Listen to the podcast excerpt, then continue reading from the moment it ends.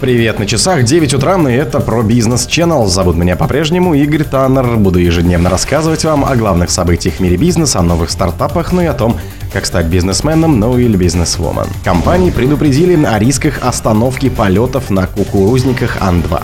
Коммерсант узнал о возможном введении доп. сбора с авиапассажиров. Русхим Альянс подал иск к двум немецким банкам почти на 31 миллиард рублей. Сочи и Петербургу не хватило стоянок для вернувшихся из-за рубежа яхт.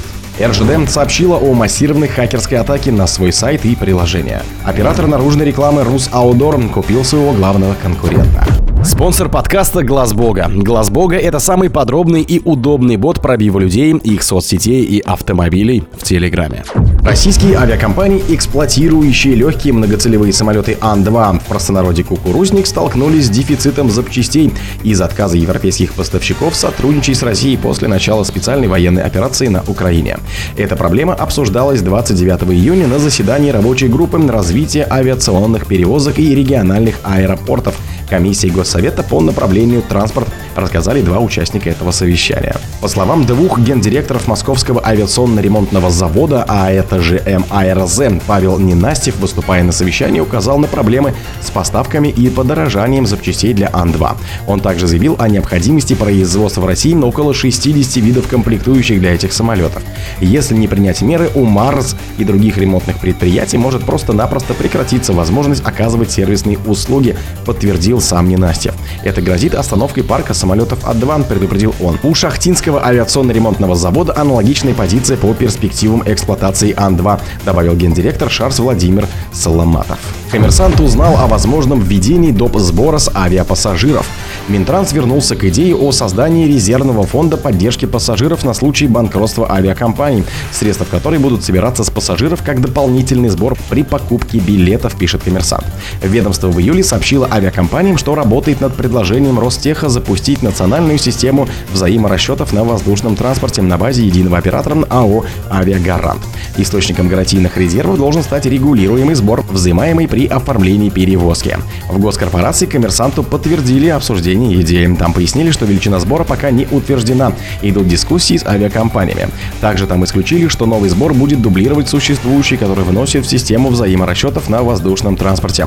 Размер этого сбора 185 рублей. Русхим Альянс подал иск к двум немецким банкам почти на 31 миллиард рублей. Учрежденный Газпромом и Русгаздобычей Русхим Альянс, оператор интегрированного комплекса по переработке и сжижению природного газа в районе Усть-Луги, подал в конце июня иски в арбитражный суд Петербурга и Ленинградской области к немецким банкам, следует из данных картотеки суда. Требование в иске к Deutsche Bank AG составляет 22,223 миллиарда рублей. Commerzbank AG 8,726 миллиардов рублей. Других деталей в картотеке не приводится. Представитель Русхим Альянса отказался комментировать запрос.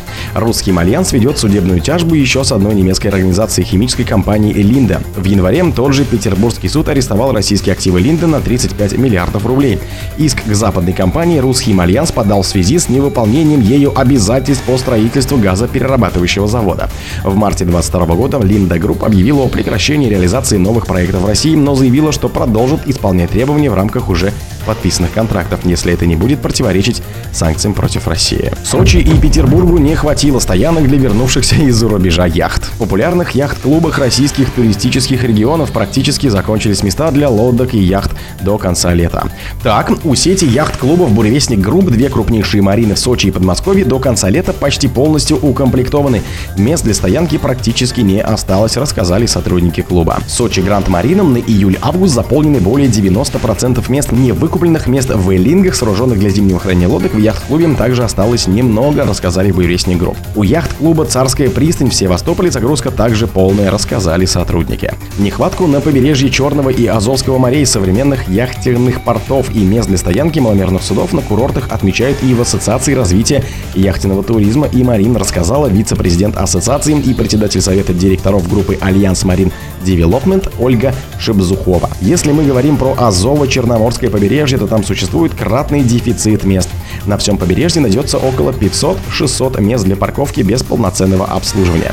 По нашей оценке, потребность составляет не менее 10 тысяч мест рассказала Шибзухова. РЖД сообщили о массированной хакерской атаке на свой сайт и приложение.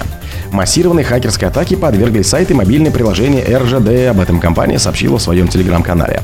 Наш сайт и мобильное приложение подверглись массированной хакерской атаке. Стараемся как можно быстрее восстановить их работу, сообщила компания. В РЖД уточнили, что инцидент не сказался на работе касс. Продажа билетов производится в обычном режиме.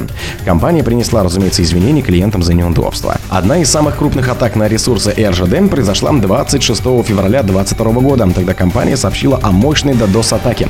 Тогда монополии пришлось увеличить количество работающих касс на вокзалах, чтобы пассажиры смогли купить билетики. Оператор наружной рекламы Рус Аудор купил своего главного конкурента.